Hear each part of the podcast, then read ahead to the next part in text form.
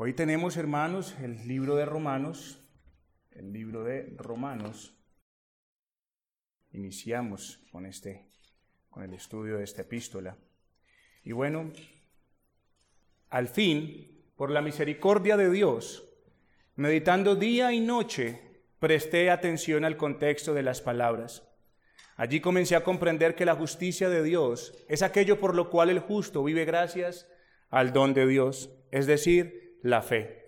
Entonces sentí que había nacido de nuevo por completo y que había entrado al paraíso a través de las puertas que estaban abiertas. Esto dijo Martín Lutero en respuesta a su estudio del libro de Romanos. Estudio que llevó a este hombre que bien sabemos, un hombre atormentado, ese monje atormentado en todo tiempo de no poder alcanzar esa, esa justicia delante de Dios. Y este hombre se enfocó en las palabras de Romanos capítulo 1, versículo 17, que dice, porque en el Evangelio la justicia de Dios se revela por fe y para fe, como está escrito, mas el justo por la fe vivirá. Martín Lutero dice, esta carta es la verdadera parte principal del Nuevo Testamento y el Evangelio más puro. Es digna de que todo cristiano no solo la sepa de memoria, palabra por palabra, sino también que se, de que se ocupe en ella como su pan cotidiano del alma, pues nunca puede llegar a ser leída o ponderada lo suficiente, y cuanto más se la estudia, tanto más preciosa y apetecible se vuelve. Hermanos, entonces damos con esto inicio a nuestro estudio por las tres epístolas conocidas como las epístolas paulinas. Y vamos a mirar los tres puntos que hemos venido trabajando anteriormente, pero el día de hoy solamente vamos a ver los dos primeros puntos y en la próxima enseñanza vamos a ver el desarrollo del libro de Romanos. Vamos entonces a ver primero el panorama y particularidades del libro, Segundo, vamos a ver el tema y propósito del libro, en el cual ahí vamos a terminar. Y por último, en la, próxima, la próxima semana, si el Señor así lo quiere y lo permite, vamos a ver cómo se desarrolla el Evangelio en el libro de Romanos o en la carta de Romanos. Iniciemos entonces con el panorama y particularidades. Primero vamos a hablar de su autor. Hay muy pocas excepciones a admitir la autoría del apóstol Pablo frente a esta epístola. Y tenemos evidencias internas como externas que lo demuestran. El versículo 1 del capítulo 1 nos deja ver Pablo, siervo de Jesucristo, que identifica de una u otra forma a su autor. Pero externamente también tenemos el fragmento Muratori, que como bien lo hemos nombrado y lo hemos citado aquí varias veces, es la lista más antigua conocida de los libros considerados canónicos del Nuevo Testamento. ¿Qué dice ese fragmento Muratori? Dice, ahora bien, las epístolas de Pablo que son, de dónde y por qué razón fueron enviadas, lo clarifican ellas mismas a quien esté dispuesto a entender. En primer lugar, él escribió extensamente a los corintios, luego a los gálatas y a los romanos respecto al orden de las escrituras, intimando también que Cristo es el tema central de ellas. Entonces, hermanos, con esto podemos ver que no solamente la evidencia interna de la escritura, que es suficiente, sino que también la evidencia externa, que nos deja ver la historia, nos deja ver que Pablo es el autor de esta epístola. Pablo, como bien es sabido por las escrituras, antes de ser convertido, era un hombre de convicciones y celo firmes y férreos, como lo vimos hace una semana. Un fundamentalista religioso que lo llevó a ser perseguidor de la iglesia al tener una interpretación incorrecta de la ley. Pero esto, después de su conversión, este carácter y estas convicciones firmes del apóstol Pablo fueron perfeccionadas, afirmadas, fortalecidas y establecidas por la verdad del Evangelio de Jesucristo, para lo cual él fue apartado. Y esto es muy importante, hermanos, porque el Señor no cambió eso en Pablo. Ese fundamentalismo que él tenía, esas convicciones firmes, fuertes y férreas que lo llevaron a ser perseguidor de la iglesia, luego lo llevaron a ser de aquel que quería entregar su vida con tal de ganar a la iglesia de nuestro Señor Jesucristo. Y eso es una maravilla, hermanos, porque el Señor, ahí nos damos cuenta que entonces Dios no pasó por alto el carácter y la, y la persona como tal de los hombres que le sirvieron. Y ahora entonces, con esta nueva luz dada de lo alto y para lo cual recibió el apostolado, solo tenía algo en su corazón, como nos lo dice Primera de Corintios 9:16, y era que Pablo era un hombre que tenía impuesta necesidad de predicar el evangelio y era consciente de lo que para él podía llegar a ser callarlo cuando dice, "Ay de mí si no anunciar el evangelio." Con esto, hermano, creo que no hablaré más del apóstol debido a que ustedes y yo ya hablamos de quién era el apóstol, hablamos de su vida, de su ministerio en la introducción que hicimos para poder entrar en estos estudios. Segundo, vamos a hablar del escrito. La carta o la epístola de Romanos, como se lo cité anteriormente de Lutero, es considerado la fuente de doctrina más autorizada de la, de la literatura cristiana por toda la riqueza doctrinal y teológica que contiene. El libro, la carta o la epístola es un tratado lógico sostenido acerca del Evangelio, sus implicaciones y las respuestas a las objeciones que tiene el contenido de este escrito. Pero asimismo, como es considerada la obra literaria más extraordinaria o considerada la obra más extraordinaria en cuanto a la fe cristiana, esta carta también ha sido objeto de tergiversaciones por parte de aquellos que la misma Biblia habla, que tuercen la verdad de Dios para sus propios propósitos. Y es triste, pero es la verdad, hermano. Han sacado de aquí, de esta fuente santa de enseñanza, herejías que hoy abundan en el círculo evangélico, como por ejemplo, visto que la salvación no depende de las obras sino que descansa totalmente en la gracia de Dios, entonces se concluye que el hacer buenas obras es innecesario. Y aquí cito el comentario de Hendrickson que dice, si la salvación es el producto de la gracia, ¿por qué no, por medio de una vida de pecado, ofrecer a la gracia un amplio campo para operar? ¿Por qué no continuar en pecado para que abunde la gracia? Ven hermanos, de allí de, este, de esta misma fuente de santidad, de esta misma fuente, hermanos, de lo que es el Evangelio que muestra la santidad de Dios, han podido sacar este tipo de enseñanzas herejes y blasfemas de parte delante del Señor. Por eso es que el apóstol Pablo refuta firmemente este modo de pensar, argumentando que los que han sido unidos a Cristo en ese curso de acción es prácticamente imposible que vivan una vida de pecado, queriendo así darle un campo más amplio de acción a la gracia. Eso, hermano, para una persona que ha sido unida a Cristo, que le ha sido dado la mente de Cristo, no alcanza ni siquiera contemplarlo en su corazón. Ni siquiera, hermano, realmente se lo digo. Una persona que realmente, una persona que haya visto la obra de Cristo en la cruz del Calvario, sabe que lo único que puede hacer en gratitud a esa obra es vivir como siervo de justicia. No, para mirar a ver cómo es que, voy a ver cómo es que la gracia obra y voy a pecar de una manera impresionante. No, hermano, eso ni siquiera cabe en el corazón de uno que ha sido tomado y unido a Cristo. Otro ejemplo muy palpable del día de hoy es el siguiente, y que también en ciertos círculos evangélicos y hasta reformados, con tristeza debemos decirlo, se está propagando una especie de, de antinomianismo, porque se nos dice que el creyente no está bajo qué? Bajo la ley. El creyente no está bajo la ley de modo alguno. En consecuencia, mientras él confía en Cristo como su Salvador personal, puede hacer más o menos lo que le plazca. Eso es prácticamente, o en pocas palabras, lo que se dice. Como usted no está sometido a la ley en modo alguno, entonces usted puede vivir al final como usted crea que usted agrada a Dios, en amor, porque eso es lo que hoy se enseña. Las obras no tienen ningún valor. Pero Efesios capítulo 2, versículo 10 dice, porque somos hechura suya, creados en Cristo Jesús para buenas obras, las cuales Dios dispuso de qué? De antemano, para que ustedes y yo, los que hemos sido unidos a Cristo, caminemos en ella. Entonces Pablo denuncia que si nosotros hemos muerto al pecado, ¿cómo viviremos aún en él? Romanos capítulo 6, versículo 2 nos deja ver esa realidad o desde el 1. Romanos capítulo 6, versículo 1 y 2 dice, ¿qué pues diremos? ¿Perseveraremos en el pecado para que la gracia abunde? En ninguna manera, porque los que hemos muerto al pecado, ¿cómo viviremos aún en él?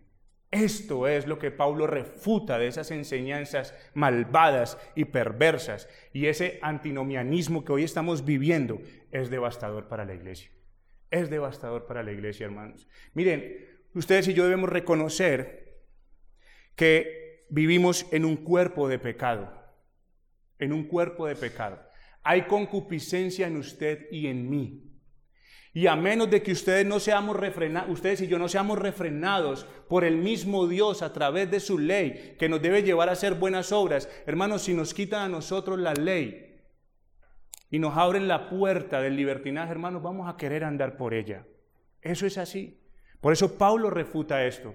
Hermanos, y la única manera que ustedes y yo podemos eh, eh, contrarrestar ese antinomianismo es definitivamente guardando los mandamientos de Dios, porque ahora le amamos a Él, porque Él nos amó primero. Eso es lo que ustedes y yo debemos hacer.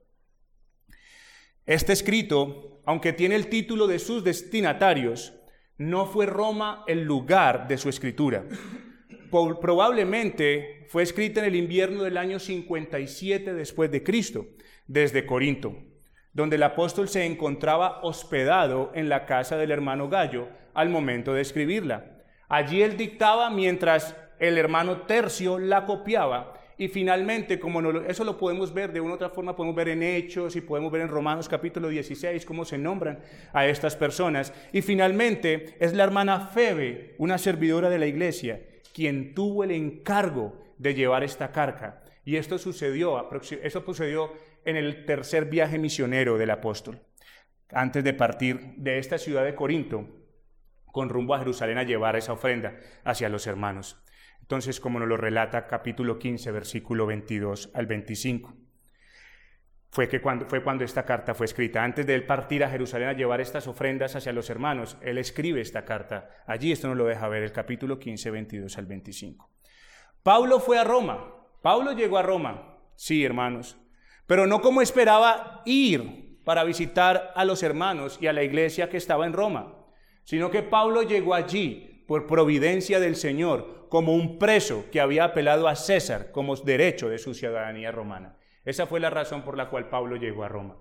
Pablo dice y les dice, mire, yo espero ir a verlos, yo espero ir a estar con ustedes, comunicarles algún don, que haya algún fruto, bueno, todas estas cosas. Pero Pablo fue a Roma, no de la manera que él quería, sino por providencia de Dios, como un hombre preso por causa del Evangelio. El libro de Romanos y ya en esto miramos más o menos el bosquejo del libro de Romanos. Es principalmente una obra de doctrina y puede ser dividido en cuatro secciones. Primero, la necesidad de justicia del capítulo 1, versículo 18 al capítulo 3, versículo 20. Segundo, la justificación provista, que viene del capítulo 3, versículo 21 al capítulo 8, versículo 39. La justicia vindicada, capítulo 9, versículo 1 al capítulo 11, versículo 36. Y la justicia practicada, que va desde el capítulo 12 prácticamente hasta el capítulo 15, versículo 13, porque el capítulo 16 prácticamente son salutaciones del apóstol Pablo y de sus colaboradores que están con él a la iglesia de Roma. Hemos visto entonces su autor, hemos visto algo del escrito y vamos a ver entonces algo de los destinatarios.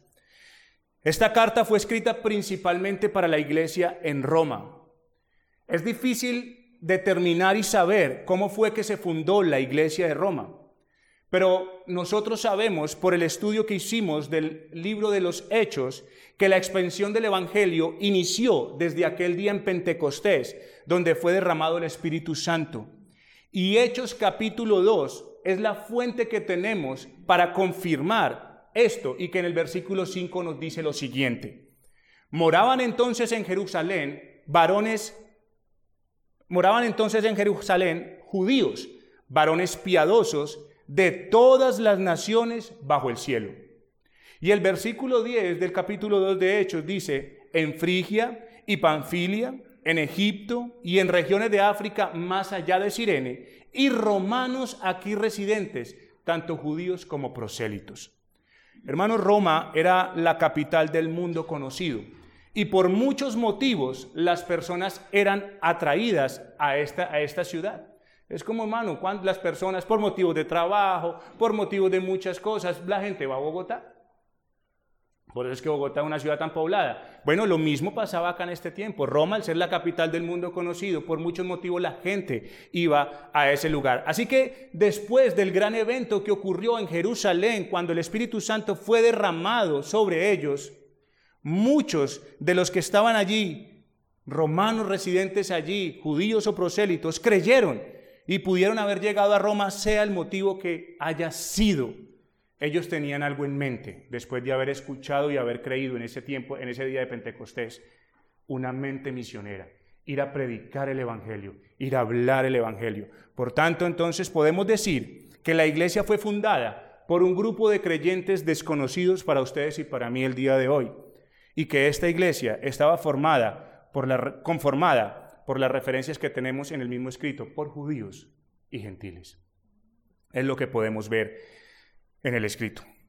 A pesar de la aparente falta de liderazgo conocido en la iglesia de Roma, vemos en el capítulo 1, versículo 8, lo siguiente, de que vuestra fe se divulga por todo el mundo.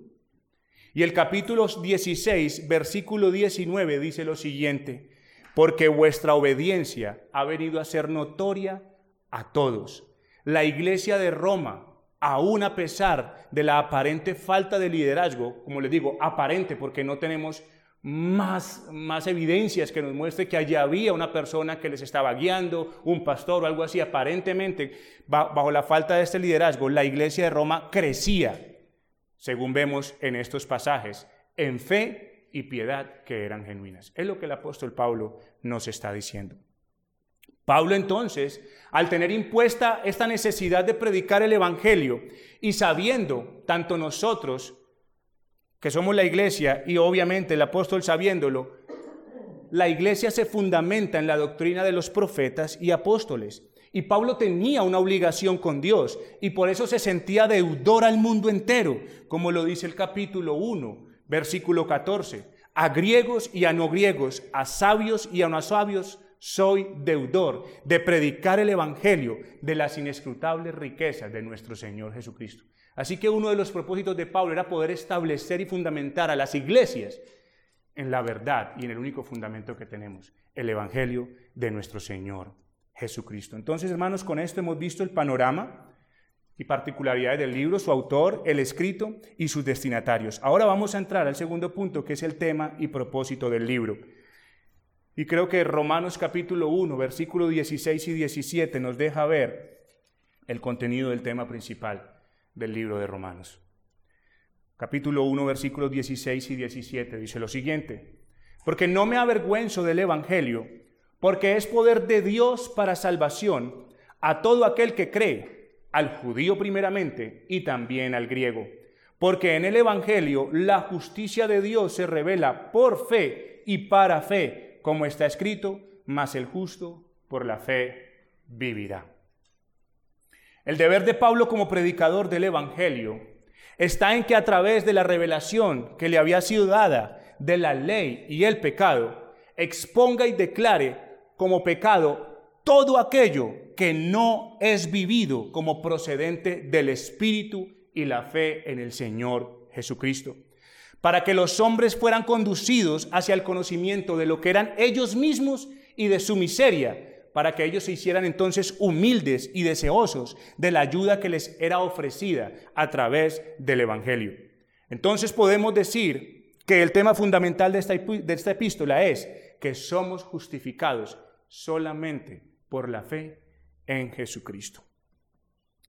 Justificación es un término legal ¿Qué quiere decir declarado justo, ser declarado justo. La cuestión es, cuando comparezcamos ante Dios en el último día, ¿cuál va a ser el veredicto de Dios sobre su vida y sobre la mía?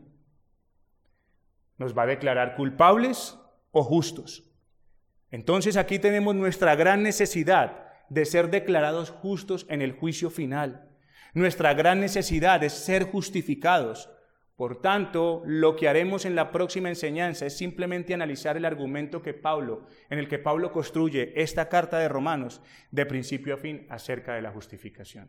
Esto no lo vamos a ver hoy, por eso les digo, hermanos, es para la próxima, para poder, no de manera amplia, porque sabemos que no nos queda mucho tiempo, pero sí por lo menos mostrarles el desarrollo de lo que es la justificación por la fe, que es lo que enseña la carta de Romanos. La incomovible seguridad en el Evangelio que tenía Pablo se basaba en la supremacía del Evangelio para colocar al hombre en la debida relación con Dios, solo por medio de la fe en Cristo. Esto era lo que tenía Pablo en mente, esa, esa, seguridad era la que tenía Pablo, de que solamente a través del Evangelio el hombre podía estar en una debida relación con Dios. Las obras humanas no pueden otorgarle al hombre salvación. Y Pablo se ocupa en esta epístola entonces a demostrar la salvación solo por la fe. Él presenta pasajes y testimonios del Antiguo Testamento para evidenciar que este Evangelio que Él les estaba anunciando no era algo nuevo, no era una cosa nueva que Él se estuviese inventando, sino el mensaje salvador prometido desde tiempos antiguos, prácticamente como nosotros lo vemos, Génesis capítulo 3, versículo 15. Desde allí es que Pablo les está mostrando, y él pasa por varios pasajes del Antiguo Testamento y hace referencia a personajes del Antiguo Testamento mostrando que este, que este mensaje salvador era algo que había sido ya prometido desde tiempos antiguos y que no era algo nuevo. En los cinco primeros capítulos de esta epístola vemos expuesto este tema. Pablo nos muestra la naturaleza de la justicia de Dios, que la demanda de todos los hombres y la da a aquellos que son de la fe del Señor Jesucristo. La justicia que Pablo predicaba, que es por la fe en Jesucristo, es diferente a la justicia que los judíos procuraban obtener por su propio esfuerzo en guardar la ley de Moisés. La justicia revelada en el Evangelio que proclama Pablo es sólo por gracia divina a través de la fe en nuestro Señor Jesucristo. Y estas enseñanzas son fundamentales ¿Para qué? Para que el creyente pueda tener una vida preciosa y victoriosa que lleve gloria solamente a Dios. El apóstol quería llevar al pecador a comprender y creer que por medio de la obediencia de Cristo, la ley ha sido cumplida en pro de él y al mismo tiempo hace que este pecador se dé cuenta de que pese a todos los esfuerzos que podamos hacer y de las buenas intenciones y de las buenas obras que podamos llegar a hacer, la ley jamás podrá ser cumplida por él. Pues la justicia demanda por Dios, demandada por Dios, llega a ser posesión del hombre, no a raíz de nuestras propias obras, no a raíz de lo que nosotros podamos hacer, sino por medio de la obediencia de Cristo y de la fe que confía solamente en Él. Hermanos, la carta de Romanos contiene una gran riqueza de demostraciones respecto del poder y las bendiciones que traen y que nos dan la fe en Cristo Jesús. La fe es una confianza en Cristo y en esa obra reconciliadora y no meramente una cuestión intelectual o académica. La fe nace de dónde? Nace del creer las palabras de las escrituras. La fe produce una inamovible esperanza y otorga al pecador arrepentido la justicia de Dios y le da vida y salvación. Como vimos en la enseñanza del apóstol, las epístolas paulinas tienen la misma autoridad de Cristo y no podemos llegar a seguir a Cristo sin ajustarnos a la instrucción teológica del apóstol. Pero para Pablo, su propósito al escribir a las iglesias no era una motivación expresamente intelectual, doctrinal. El ministerio práctico y activo del apóstol Pablo lo llevó a estar muy familiarizado con las dificultades particulares que aquejaban a cada una de las iglesias. Y esto trajo como resultado, al tener ese Pablo, ese corazón amoroso y pastoral, que quiere ir a Roma. ¿Para qué? Para hacer una bendición para sus hermanos. Ven hermanos que aunque esta carta es una carta cargada de doctrina y teología, es una carta muy rica en bendiciones para la iglesia. Pablo no tenía solamente eso en mente. Pablo que quería, al tener un corazón pastoral y amoroso, él quiere ir a Roma para hacer bendición para sus hermanos y amigos, como lo muestra el capítulo 1, versículos 10 y 11. Y además de esto, ser también reconfortado por ellos, como lo muestra el capítulo 15, versículo 32. Su propósito no está sujeto solo a algo académico, sino a un sentimiento personal, a un deseo de comunión con esta iglesia. Entonces, ¿por qué es que Pablo escribe esta carta? Podríamos preguntarnos, bueno, Pablo al no tener posibilidad de ir a Roma inmediatamente, por todas las cosas que le estaban impidiendo ir, y que aún estas cosas que le impidían, impedían ir implicaba peligros que le acechaban, que era sentencia de muerte. Él por esta razón, él dice, bueno, yo estoy aquí, yo no sé si yo voy a llegar a Roma, yo no sé si voy a llegar a Roma.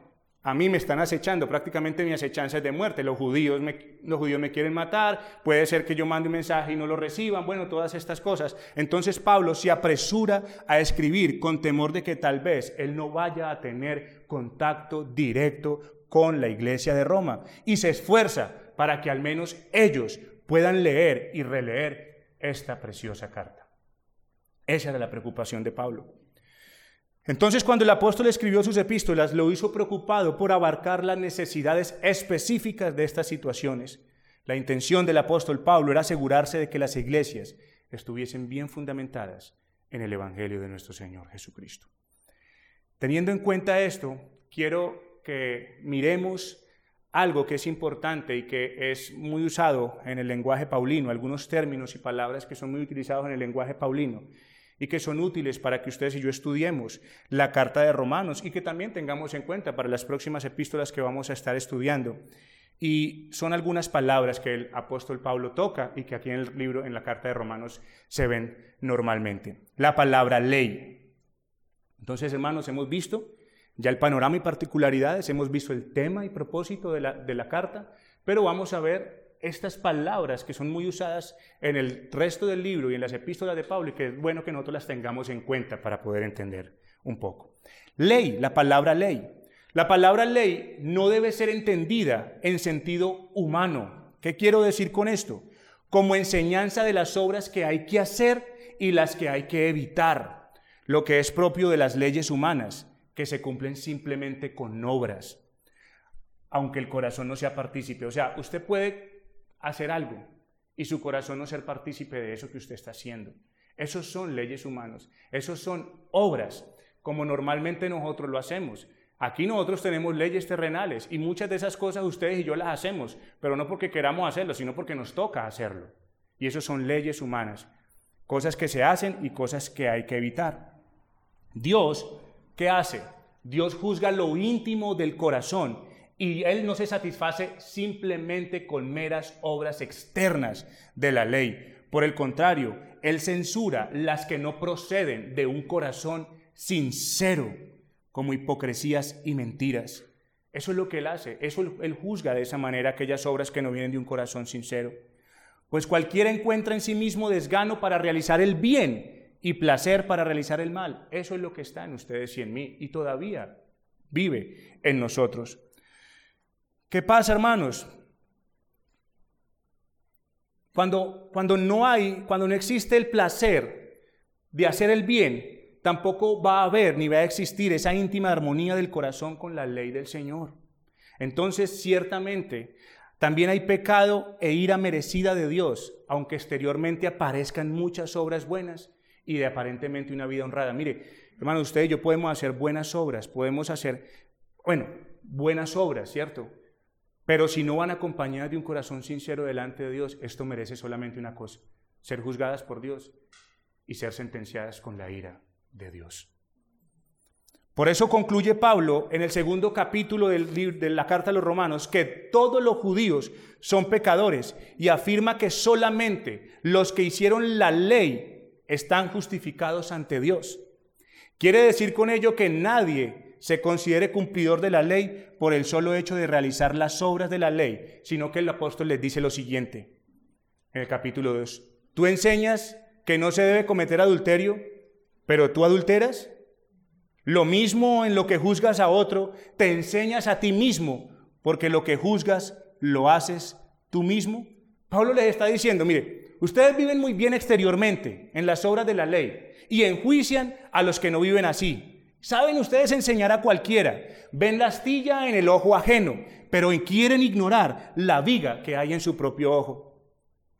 Porque aunque exteriormente ustedes puedan guardar la ley con obras por temor al castigo o por amor al premio, sin embargo todo lo hacen sin amor genuino y sincero de la ley, sino que lo hacen con desgano y por obligación. Entonces, esto es lo que el apóstol Pablo les está diciendo. De ahí entonces el apóstol deduce que tú eres enemigo de la ley en lo íntimo de su corazón. Es lo que el apóstol Pablo les está diciendo a aquellos judíos, que para ellos era fácil estar enseñando las obras de la ley, haciendo esto y lo otro, pero ellos no cumplían nada o estaban haciendo lo mismo que estaban enseñando que no se hiciera. También por eso dice en el capítulo séptimo, y con eso hablamos de la palabra ley, que la ley, hermanos, no es simplemente algo externo, natural y terrenal, como leyes humanas. No, la ley es espiritual.